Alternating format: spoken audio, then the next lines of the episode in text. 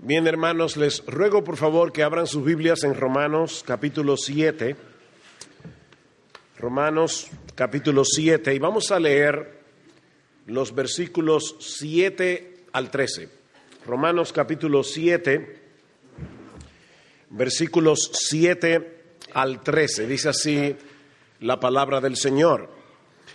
¿Qué diremos pues? ¿La ley es pecado? En ninguna manera.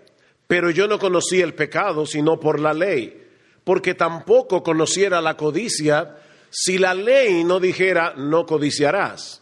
Mas el pecado, tomando ocasión por el mandamiento, produjo en mí toda codicia, porque sin la ley el pecado está muerto. Y yo sin la ley vivía en un tiempo, pero venido el mandamiento, el pecado revivió y yo morí. Y hallé que el mismo mandamiento que era para vida, a mí me resultó para muerte, porque el pecado, tomando ocasión por el mandamiento, me engañó y por él me mató. De manera que la ley a la verdad es santa y el mandamiento santo, justo y bueno. Luego lo que es bueno vino a ser muerte para mí. En ninguna manera, sino que el pecado, para mostrarse pecado, produjo en mí la muerte por medio de lo que es bueno, a fin de que por el mandamiento el pecado llegase a ser sobremanera pecaminoso. Vamos a, orar y vamos a pedir al Señor que una vez más bendiga la, exposición de su palabra. Señor, qué precioso es tener en nuestras manos tu bendita palabra. Sabemos que es una palabra inspirada y sabemos que precisamente porque salió de tu boca, esta palabra es viva y eficaz, es útil para enseñar, para corregir, para redarguir, para instruir en justicia. Y nosotros queremos ahora pedirte, oh Señor, que por la obra de tu Espíritu, a través de esa tu palabra, todo eso ocurra en nuestro corazón. Nosotros necesitamos ser instruidos, necesitamos ser redarguidos, necesitamos ser corregidos Ayúdanos, oh Señor, háblanos en esta hora, porque te lo pedimos en el precioso nombre de Jesús. Amén. Si hay algo que está sumamente claro en todo el Nuevo Testamento, y de hecho en toda la Biblia, es que ningún ser humano puede salvarse guardando los mandamientos de Dios. Ese es uno de los temas centrales de la carta de Pablo a los romanos. Si queremos ser perdonados y aceptados en la presencia de Dios, debemos recibir como un regalo la justicia que Él mismo provee por medio de la fe en Jesucristo. La ley, dice Pablo, ni salva ni santifica. Como hemos visto ya, la ley nos manda lo que tenemos que hacer pero no nos da el poder para poder hacerlo. La ley es como esos letreros que vemos en la carretera, ¿verdad? Cuando dice toma tal ruta para llegar a Sevilla. Si te subes en el letrero no vas a llegar a Sevilla. Pero la ley te dice cómo, cómo llegar allí.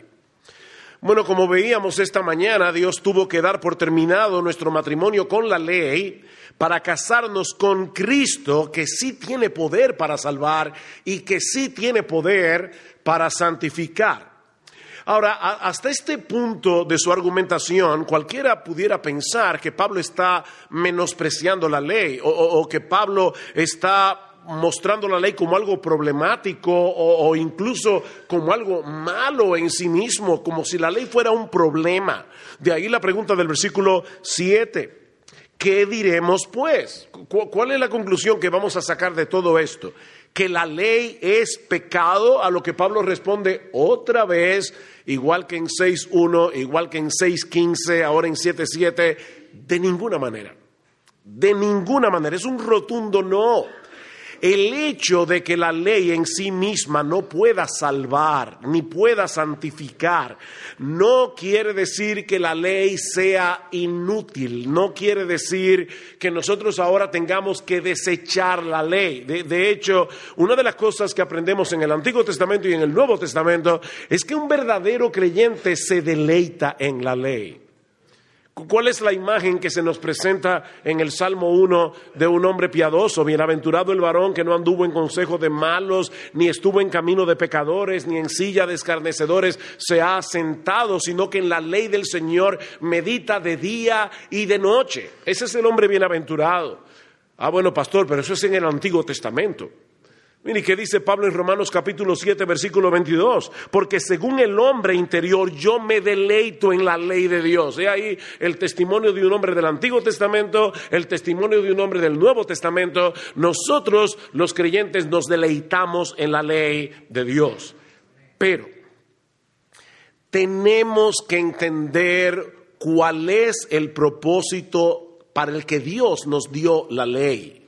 Y eso es precisamente lo que Pablo ahora va a explicarnos en los versículos 7 al 13 que acabamos de leer. Y quiero decirles, mis hermanos, que este es un tema extremadamente importante.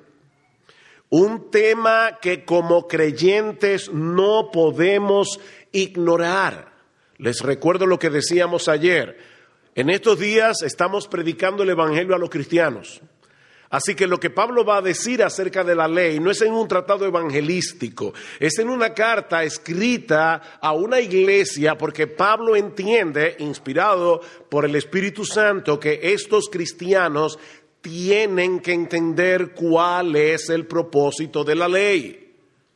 Hermanos, esto es importante y, lamentablemente debo decir que muchas veces es un tema descuidado en las iglesias. Debemos entender por qué Dios nos dio la ley. Y, hay al menos cuatro enseñanzas en este pasaje acerca del propósito de la ley. En primer lugar, Dios nos dio la ley para revelar nuestro pecado. Dios nos dio la ley para revelar nuestro pecado. Otra vez, versículo 7. ¿Qué pues diremos? ¿La ley es pecado? En ninguna manera pero yo no conocí el pecado sino por la ley, porque tampoco conociera la codicia si la ley no dijera no codiciarás. Pablo era fariseo, eso lo sabemos. Y como todo buen fariseo, Pablo creía que él estaba bien con Dios por, el esfuerzo, ¿verdad?, que él hacía continuamente de conformar su vida externamente a la letra de la ley. Mis hermanos, Pablo conocía los diez mandamientos probablemente desde que era un bebé. Y él pensaba que los tenía en alta estima. Pablo no entendía el verdadero alcance de las demandas de la ley y por eso creía que su vida estaba conformada a la ley. Dice, yo, yo era irreprensible según la ley. Eh, Filipenses capítulo 3. Hasta que un día sus ojos fueron abiertos para entender experimentalmente las implicaciones del décimo mandamiento. No codiciarás. Y entonces se dio cuenta que los diez mandamientos no se limitan a nuestras acciones externas, porque la codicia es algo del corazón. Los diez mandamientos tienen que ver primariamente con lo que sucede en nuestro corazón. En ese sentido, Pablo era como, como este joven rico que se acercó a Jesús para preguntarle, eh, maestro bueno, ¿qué yo tengo que hacer para ganarme la vida eterna, para heredar la vida eterna? ¿Qué, le respondió el Señor? Levanta tu mano, ven al frente, haz la oración del pecador, confía en mí. No. Yo, yo, creo que si, si a cualquiera de nosotros en el día de hoy se acerca un joven rico y me dice, dime, ¿qué debo hacer para ser salvo? O confía en el Señor. Pero Cristo sabía que este joven no estaba preparado para esa respuesta tan sencilla, confía en el Señor. Primero, Cristo tenía que destruir la autoconfianza de este joven rico. Noten la pregunta, ¿qué yo debo hacer para heredar la vida eterna? Oh, ¿tú quieres hacer algo? Ahí están los mandamientos. Esa respuesta parece rara, ¿verdad? Ahí, están los mandamientos, no, adulteres, no mates, no hurtes, no digas falso testimonio, no defraudes, honra a tu padre y a tu madre. Ah, bueno maestro, mira, yo todo eso lo he guardado desde mi juventud. Qué pretencioso. Y entonces el Señor le dice, bueno, si es así, solo te falta una cosa. Anda y vende todo lo que tienes, dalo a los pobres y tendrás tesoros en el cielo y ven, sígueme tomando tu cruz. En una forma muy sabia, el Señor le hizo ver a este joven que él estaba violando el décimo mandamiento, que no es otra cosa que una consecuencia lógica del primero, no tendrás dioses ajenos delante de mí. ¿Por qué este joven no podía vender todas sus riquezas y repartirla a los pobres? Porque él amaba el dinero, porque él idolatraba el dinero, porque el dinero era su Dios. Mis hermanos, la razón por la que tú y yo codiciamos es muy sencilla, Dios no nos es suficiente. Como bien ha dicho alguien, codiciar es estar descontento con lo que Dios te ha dado, como si mereciéramos más de lo que tenemos. Incluye la envidia, la autocompasión, ay de mí, si yo tan solo tuviera, la queja. Ahora, no, es pecaminoso desear cosas. Nosotros no somos budistas, que dicen, bueno, el estado más alto de un ser humano no desear nada, llegar al nirvana. No, nosotros deseamos cosas y no hay ningún problema con eso. Dios, nos dio el, el aparato emocional y volitivo que nos lleva a desear cosas. Pero si tú te amargas y te abates por no tener esas cosas, es porque tu deseo se ha convertido en una codicia idolátrica. Estás sustituyendo a Dios por esas cosas que deseas. Y eso fue lo que Dios le hizo ver a Pablo para mostrarle su condición de pecador perdido. Ahora, ¿cómo fue que Dios le hizo ver a Pablo su codicia? Bueno, Romanos 7 no nos da la respuesta, pero yo creo que Sinclair Ferguson, un teólogo y pastor escocés, nos da una buena pista viendo algunos textos del Nuevo Testamento para que tratemos de entender ¿Qué fue lo que le pasó al apóstol Pablo? Recuerden, hermanos, que Pablo había nacido en la ciudad de Tarso, Saulo de Tarso. Y la ciudad de Tarso quedaba en una región llamada Cilicia, que pertenecía, y Pablo pertenecía, perdón, a la, a la, facción más estricta religiosa de Israel, los fariseos. Ahora, Pablo no era cualquier fariseo. Dice en Gálatas capítulo 1, versículo 14, que Pablo se había propuesto llegar a ser el israelita más celoso y más aventajado del judaísmo. Y por su propio testimonio en Filipenses capítulo 3, parece que alcanzó la meta. Pablo era el fariseo más fariseo que había en el siglo primero. Así que eso era lo que Pablo codiciaba. Ven, se puede codiciar algo más que el dinero se puede codiciar la reputación. Se puede codiciar ser el cristiano más piadoso de la iglesia. Se puede codiciar muchísimas cosas. Claro, si tú quieres ser el más piadoso de la iglesia, amén, qué bueno. El problema es que Pablo no codiciaba simplemente ser piadoso, él codiciaba la reputación de ser el más aventajado. E, e, es un problema de orgullo. Hace unos años conocí a un pastor amigo mío, bueno, un predicador, no era pastor en ese momento, pero él de broma me dijo un día, eh, le dije, wow, eh, él iba a predicar en nuestra iglesia y estábamos tratando de escoger los sermones. Dice, ¿has escuchado mi serie del orgullo? Es la mejor que yo he predicado. Eh, realmente nosotros codiciamos, somos, orgullosos, que no queremos ser piadosos, nosotros queremos que la gente crea que somos piadosos. Y, ahí es donde está el problema. Pablo, Pablo codiciaba la reputación de ser el judío más judío, de ser el fariseo más fariseo que había en Israel. Pero ¿qué sucedió? Hechos capítulo 6. ¿Recuerdan qué pasó en Hechos capítulo 6? Pablo se encontró con Esteban. Y Lucas dice en, Hechos capítulo 6, versículo 8, que Esteban, lleno de gracia y de poder, hacía grandes prodigios y señales entre el pueblo.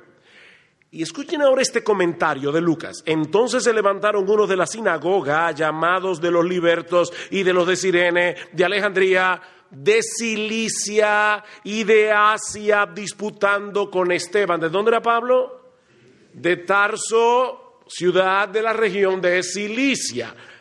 De manera que Pablo estaba en ese grupo de hombres que estaban discutiendo, disputando con Esteban. De hecho, Lucas lo dice explícitamente en Hechos capítulo 7, versículo 58. Dice que pusieron la ropa de Esteban a los pies de un joven llamado Saulo. Y mientras más argumentaban con Esteban, más cuenta se daban, dice Lucas, escuchen esto, de que no podían resistir a la sabiduría y al espíritu con que él hablaba. Lucas, eh, Hechos capítulo 6, versículo 10. Por decirlo de alguna manera, Pablo encontró en Esteban la horma de su zapato. La reputación que tanto había codiciado, que tanto se había esforzado por alcanzar, ahora se estaba derrumbando delante de sus ojos. Pablo se encontró con un judío que sabía más Biblia que él. Y él lo sabía en su corazón. Dios estaba preparando a Pablo para el encuentro que iba a tener con Jesús en el camino a Damasco unos días más tarde, pero primero tenía que hacerle ver la profundidad de su pecado al mostrarle su propia codicia de llegar a ser admirado como el hombre más piadoso de Israel. El décimo mandamiento le hizo ver a Pablo la maldad de su propio corazón. De manera que la ley es como uno de esos espejos que amplían nuestra imagen. Las mujeres les encanta, yo no sé para qué, tener esos espejos en el baño con una luz a todo alrededor. De verdad, le digo que no sé para qué, porque ahí, ahí tú ves lo que tú no quieres ver. Ahí están todas las manchas, todas las espinillas, todos los cabellos fuera de lugar. Bueno, eso es la ley. Tú crees que tú estás bien hasta que te enfrentas con los diez mandamientos. Pablo dice en Romanos capítulo 3, versículo 20, dice que que, que, ya que por las obras de la ley ningún ser humano será justificado delante de él, porque por medio de la ley es el conocimiento del pecado. Es viéndote en ese espejo que tú te vas a dar cuenta de lo pecador que tú eres. No tendrás dioses ajenos delante de mí. ¡Pum! Nosotros violamos ese mandamiento todo el tiempo. Es por eso que no debemos predicar el Evangelio divorciado de la ley. Mis hermanos, la presentación bíblica nuevo testamentaria del Evangelio no es Dios te ama y tiene un plan maravilloso para ti. No, no, no. Cuando Pablo quiere predicarnos el Evangelio y mostrarnos el Evangelio en Romanos, ¿Por dónde comienza Pablo? Pablo no comienza por el amor de Dios, Pablo comienza por la ira de Dios. Pablo, ¿por qué tú quieres ir a Roma? A predicar el Evangelio, porque en el Evangelio la justicia de Dios se revela por fe y para fe, como está escrito, mas el justo por la fe vivirá. Y Pablo, ¿por qué nosotros necesitamos escuchar ese Evangelio? Porque la ira de Dios se revela desde el cielo contra toda impiedad e injusticia de los hombres que detienen con injusticia la verdad. Pablo no comienza diciendo a los romanos, Dios te ama y tiene un plan maravilloso para ti. No, Dios está irado contigo, contigo todos los días por causa de tu pecado. La ley revela nuestro pecado para que veamos nuestra necesidad de un Salvador. Si la persona a la que tú le estás predicando el Evangelio no se ve a sí misma como un pecador que merece el infierno, de ninguna manera va a venir a Cristo en arrepentimiento y fe porque él cree que no lo necesita. La ley nos revela nuestro pecado. Pero no solo eso sino también, en segundo lugar, la ley también, perdón, el pecado se vale de la ley para provocarnos a pecar. O sea, ya no se trata simplemente de que la ley nos revela nuestro pecado, no es peor que eso. El pecado se vale de la ley para provocarnos, provocarnos a pecar. Noten lo que dice el versículo 8. Mas el pecado, tomando ocasión por el mandamiento, produjo en mí toda codicia, porque sin la ley el pecado está muerto. ¿Qué es lo que Pablo está diciendo? Que aunque la ley no es pecado, el pecado se aprovecha de la ley para despertar en nosotros nuestras pasiones pecaminosas. No porque la ley sea mala, sino porque nosotros somos malos. La ley es un buen capitán, la carne es un mal soldado. Así que el problema no está en la ley. En el fondo de nuestro corazón, todos nosotros queremos ser Dios. ¿Cuál, fue la tentación del diablo en el huerto del Edén? Seréis como Dios. ¿Verdad? Queremos ser como Dios. Nosotros quisiéramos ser el centro del universo. y no me digas que no, porque cuando la gente no te hace caso, te molesta y te molesta muchísimo, porque tú y yo queremos ser el centro del universo.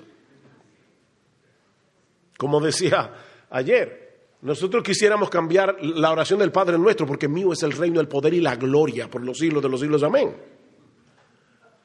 Así que nosotros queremos ser Dios y la ley es un recordatorio constante de que no lo somos.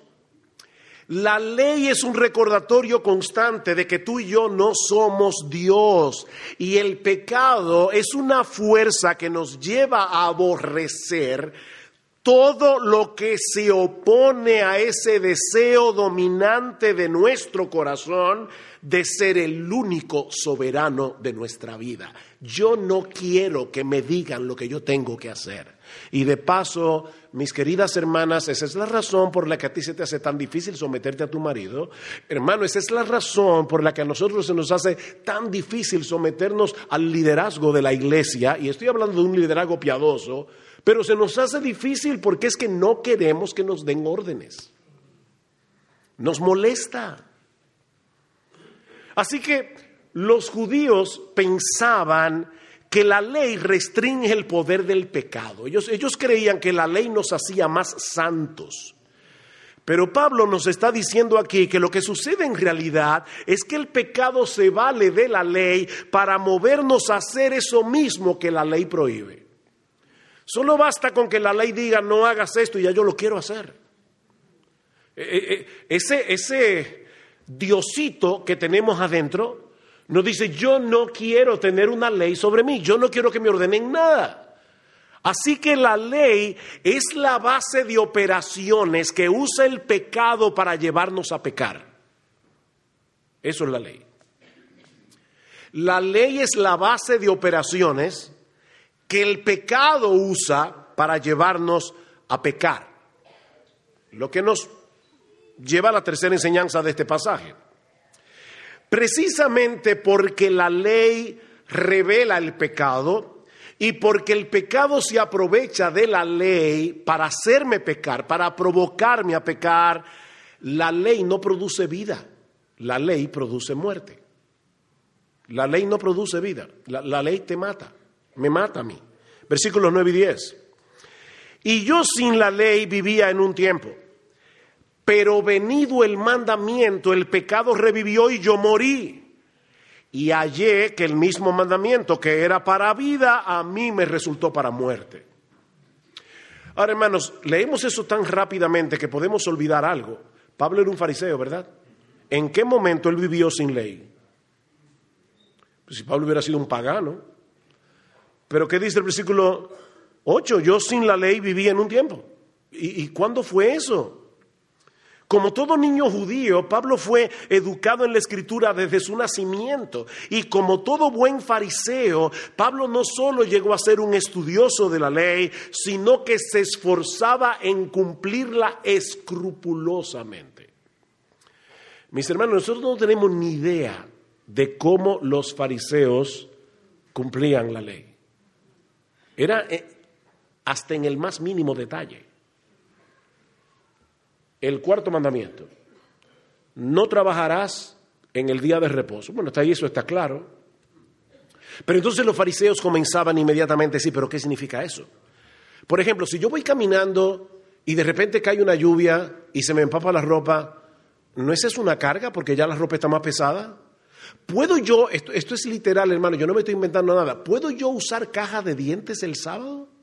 Porque eso también es una, carga. O, deberían las mujeres verse en el espejo en el día de reposo, porque si se ven en el espejo y se ven una cana, tal vez se ven tentadas a arrancárselas. Y eso también es una violación el día de reposo. ¿O qué hacer si una gallina pone el huevo en el día de reposo? Violó el sabbat. ¿Me como el huevo o sacrifico a la gallina? Ese, ese era el tipo de casuística, de, problemas que, que, un fariseo se planteaba. Y Pablo era un fariseo. Entonces, ¿en qué momento es que Pablo dice que él vivió sin ley? Bueno, lo que él está diciendo es que hubo una época en su vida en la que él creía que estaba bien con Dios debido a su obediencia a la ley. Pablo creía que estaba espiritualmente vivo porque él se apegaba externamente a toda esa quisquillosería de la ley, externamente, hasta que Dios abrió su entendimiento y por primera vez en su vida Pablo se dio cuenta de su verdadera condición delante de Dios. Versículo 9, y este mandamiento que era para vida, a mí me resultó para muerte. La, ley es santa, pero nosotros no lo somos. Padecemos de una impotencia culpable. Una impotencia culpable. Voy a explicar eso ahora. No podemos obedecer la ley porque amamos hacer todo lo contrario, por eso es que decimos que es una impotencia culpable. Noten lo que dice Romanos capítulo 8, versículo 7, dice, por cuanto los designios de la carne son enemistad contra Dios, porque no se sujetan a la ley de Dios, ni tampoco pueden, y los que viven según la carne no pueden, no pueden agradar a Dios. Ven, es una impotencia culpable y voy a explicarlo usando una ilustración de Martin Lloyd Jones. Pero él dice, supongamos que alguien me debe una suma considerable de dinero y me dice, te prometo, Sugel, que el 30 de abril te pago. Llega el 30 de abril y la persona viene y me dice, mira, lo lamento muchísimo, yo te quería pagar, pero estoy sin dinero. Y yo, ¿verdad? Pensando que está pasando por una mala racha económica, estoy a punto de extenderle el plazo y decirle, bueno, págamelo el 15, hasta que él sigue hablando y me cuenta que la razón por la que él no puede pagarme es porque la noche anterior estaba en el casino, estaba jugando. Y, y, se puso no solamente a jugar, sino que también se puso a repartirle bebidas a todos sus amigos y se quedó sin dinero. Entonces pregunta, ¿es verdad que él no me puede pagar? Sí, es verdad, pero la razón por la que no me puede pagar es una razón que agrava su culpa, no que lo exime de ella. Es una impotencia culpable. ¿Ven el punto? Eso es exactamente lo que pasa con nosotros y la ley. Nosotros no podemos, no podemos obedecer la ley por una razón muy sencilla, no queremos. No podemos obedecer la ley no por culpa de la ley, sino por el pecado que mora en nosotros. Versículo 11. Porque el pecado, tomando ocasión por el mandamiento, me engañó y por él me mató. Esa es la raíz del problema. El pecado es tan astuto que es capaz de usar la ley de Dios para engañar al pecador y llevarlo a la condenación. En ocasiones, ¿qué va a ser el pecado? El pecado le va a decir al pecador, trata de salvarte obedeciendo la ley. ¿Cuántas, cuántas personas aquí en España y en el mundo entero están tratando de llegar al cielo guardando los mandamientos? Y obviamente no pueden y terminan en condenación, haciendo supuestamente algo bueno. Yo, yo quiero obedecer los mandamientos. Pero otras veces el pecado lo que hace es todo lo contrario. El pecado te dice, no, olvídate de la ley, la ley es demasiado restrictiva, la ley, la ley es un problema, la, ley te hace la vida miserable. porque en el fondo del corazón todos nosotros nos imaginamos a Dios, ¿verdad? Como un matagoso cósmico. O sea, Dios está en el cielo viendo a ver quién se está divirtiendo demasiado. Para decirle, no se puede, no se puede, no se puede. O sea, Dios es un matagoso cósmico. O sea, Dios está aburrido en el cielo y Él está tratando de que todos nosotros compartamos su aburrimiento. Así es como mucha gente ve a Dios y así es como mucha gente ve la ley. Pero Dios es un Dios gozoso. ¿Ustedes han pensado en eso alguna vez? Que, Dios, que Dios es un Dios gozoso. Dios lo que quiere compartir con nosotros es su gozo. O sea, en, vez de imaginarnos a Dios, ¿verdad? Como un ser malhumorado que está en el cielo, prohibido, prohibido, prohibido. Vamos a imaginar a Dios como un padre bueno y amante que llega de repente a la cocina y se encuentra con su niño de cinco años con un cuchillo bien afilado en la mano. ¿Qué va a hacer ese papá si tiene algo de sensatez? ¿Le va a quitar el cuchillo al niño? ¿Para qué? ¿Para quitarle a la diversión? No para cuidarlo porque se va a hacer daño. Cada vez que Dios prohíbe algo es para nuestro bien. Cada vez que Dios nos manda algo es para nuestro bien. Dios quiere que tú y yo compartamos su felicidad. Dios, quiere que tú y yo compartamos su gozo. De manera, mi hermano, mi hermana, el villano de esta historia no es la ley. El villano de esta historia es el pecado que se vale de la ley para alejarnos de Dios, que es la fuente de todo bien, y para llevarnos a una condenación eterna. De ahí la conclusión de Pablo en los versículos 12 al 13, la cuarta enseñanza del apóstol Pablo, versículos 12 y 13. A final de cuentas, no es la ley la que nos lleva a la muerte, sino el pecado que nos engaña y seduce por medio de la ley. Versículo 12. De manera que la ley a la verdad es santa y el mandamiento santo, justo y bueno.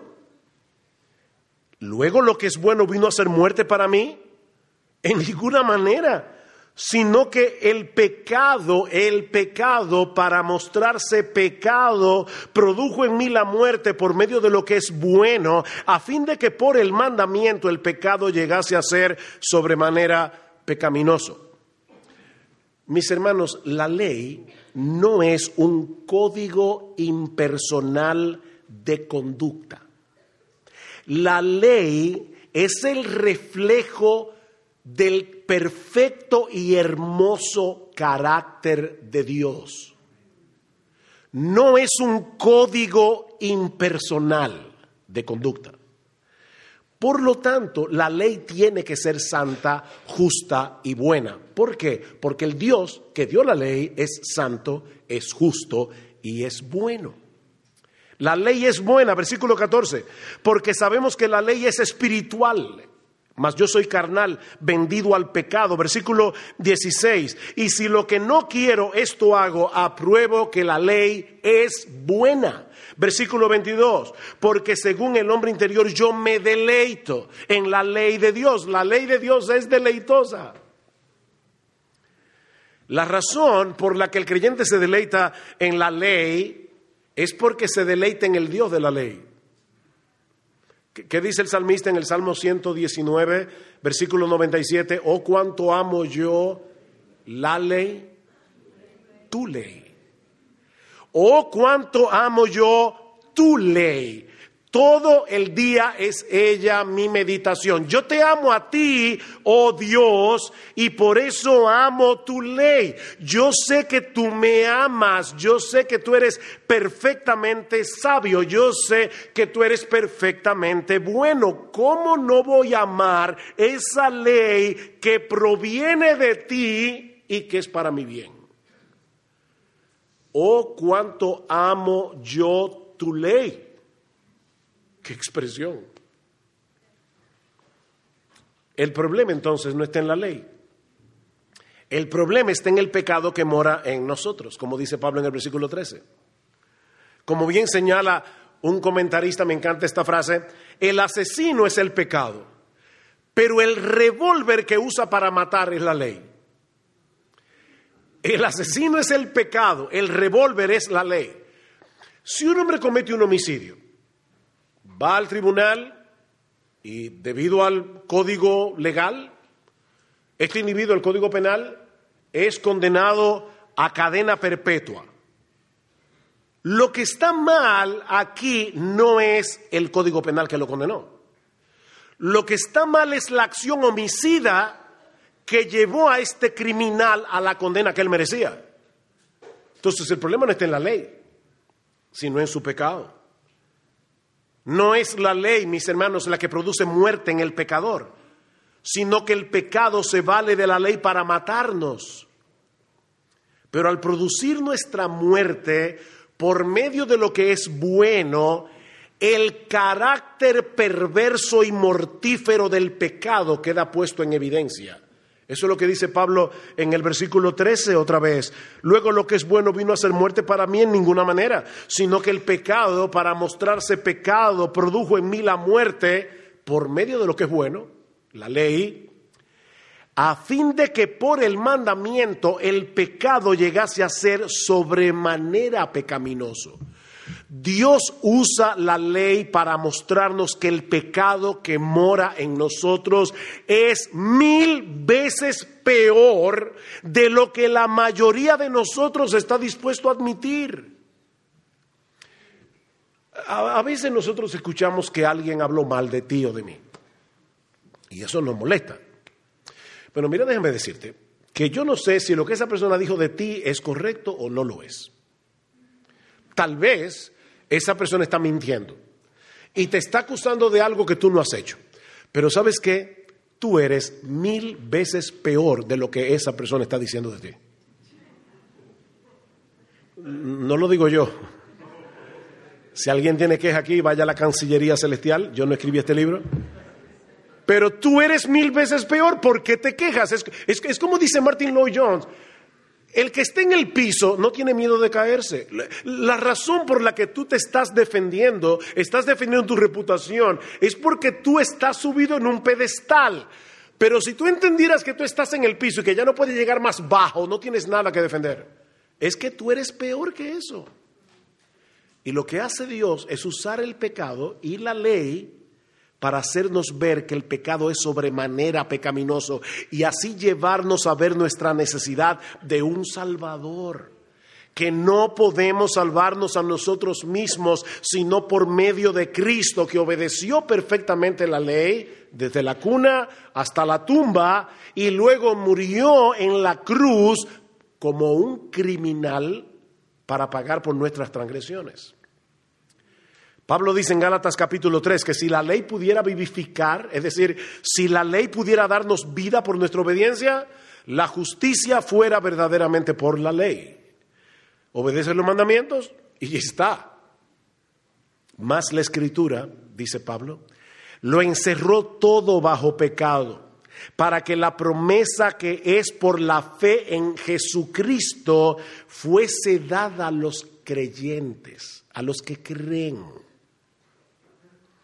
Cuando nosotros dejamos de confiar en la ley para confiar en Jesús, no solo somos perdonados y aceptados por Dios, sino que Él también pone en nosotros tanto el deseo como la capacidad de obedecerle por medio de su Espíritu que Él envía a morar en nuestro interior. Eso es lo que Pablo va a decir más adelante en Romanos capítulo 8. Noten lo que dice en el versículo 2, porque la ley del Espíritu de vida en Cristo Jesús me ha librado de la ley del pecado y de la muerte, porque lo que era imposible para la ley, ¿qué es lo que era imposible para la ley?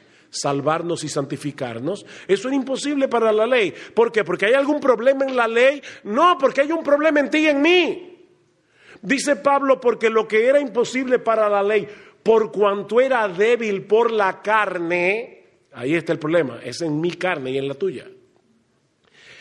Dios enviando a su Hijo en semejanza de carne de pecado y a causa del pecado condenó al pecado en la carne para que para que la justicia de la ley se cumpliese en nosotros que no andamos conforme a la carne, sino conforme al espíritu. Qué genial el plan de Dios. La, la forma como Dios hace las cosas. Hace unos años leí una historia que me llamó muchísimo la atención es una ilustración, pero yo creo que nos ayuda a entender esto mejor. Imagínate, yo no sé a cuántos de ustedes les encantan las montañas rusas, a mi nieto les encanta, eh, y mientras más enredada y más alta y más rápida, mejor. Imagínate que tú estás frente a una montaña rusa súper wow. Y, los vagones, para, para poder montarte ¿verdad? en la montaña rusa, están en una plataforma sumamente alta, alta, alta, altísima.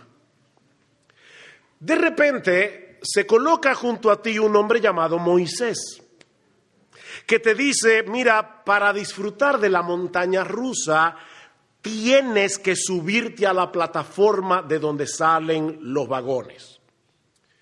Tú miras la plataforma allá arriba y comienzas a subirte por los rieles para llegar a la plataforma, que para colmo no solo son muy empinados, sino que están súper engrasados. Así que tú estás tratando de subir para usar la montaña rusa, pero se te está haciendo sumamente difícil. Entonces viene otro hombre llamado el señor Pablo y se te pone al lado tuyo y te dice, espera, espera, no hagas eso. Esos rieles no están hechos para escalar. Déjame enseñarte la manera correcta de subirte a la plataforma. Pero es que Moisés me dijo que yo tenía que subirme a la plataforma donde estaban los vagones. Esa es la ley de la montaña rusa. Ahora tú me estás diciendo que Moisés está equivocado y el señor Pablo te dice, no, no, no, no, no. Yo no te estoy diciendo que Moisés está equivocado. Es verdad lo que él te dice. Si no te subes a la plataforma donde están los vagones, no vas a poder usar la montaña rusa. Pero yo quiero enseñarte cuál es la única manera en que tú puedes subirte allí? ¿Cuál es la única manera en que tú puedes hacer lo que te dijo el Señor Moisés? Entonces el Señor Pablo te señala hacia una grúa con un cable bien largo y un arnés al final del cable. Y luego te señala un hombre con un rostro muy bondadoso, sentado en la cabina de esa grúa que te saluda y te sonríe. Obviamente el hombre se llama Jesús.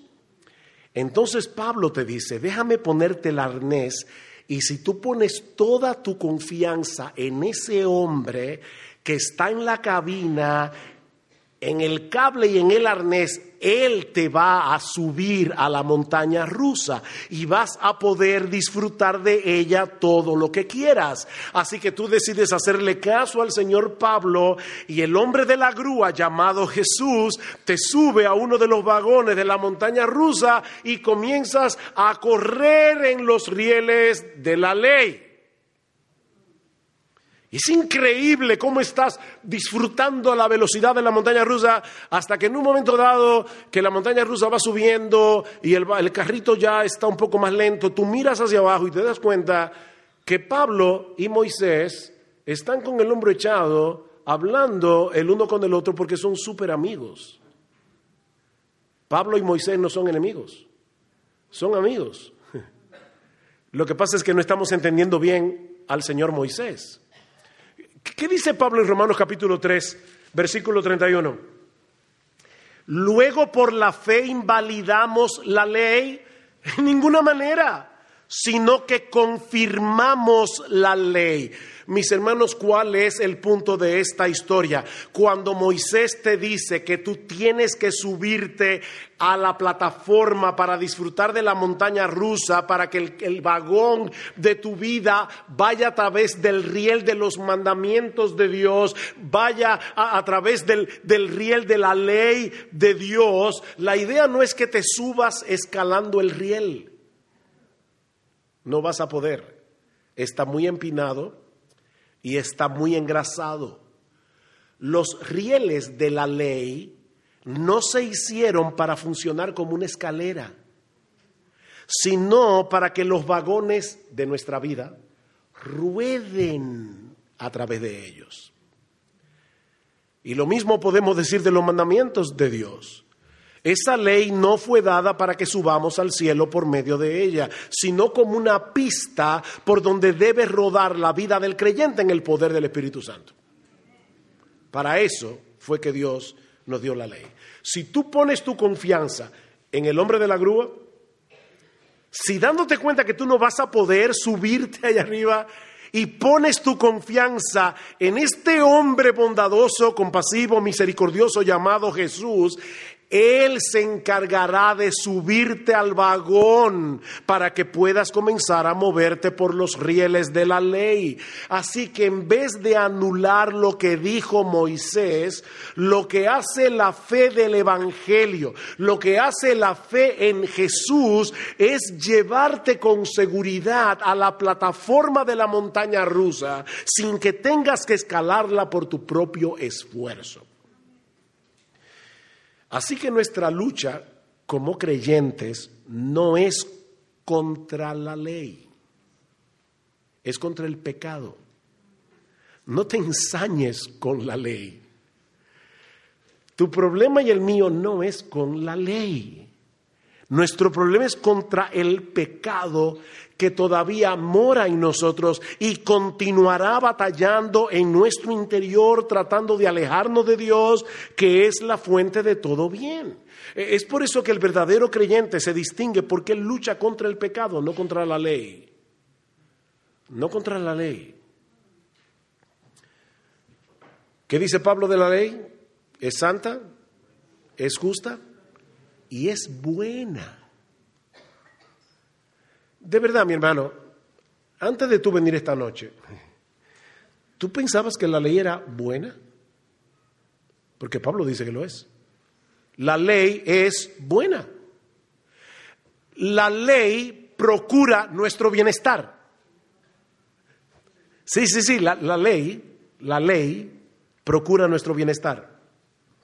No llevarnos a vivir una vida, una vida miserable y aburrida. De hecho, yo, este, yo he hecho este ejercicio yo no sé cuántas veces y siempre me resulta. Yo le digo a la gente, dime rápidamente, ¿con qué palabras tú asocias la palabra santo?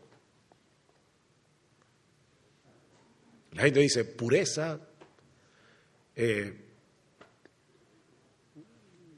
¿Qué otra palabra?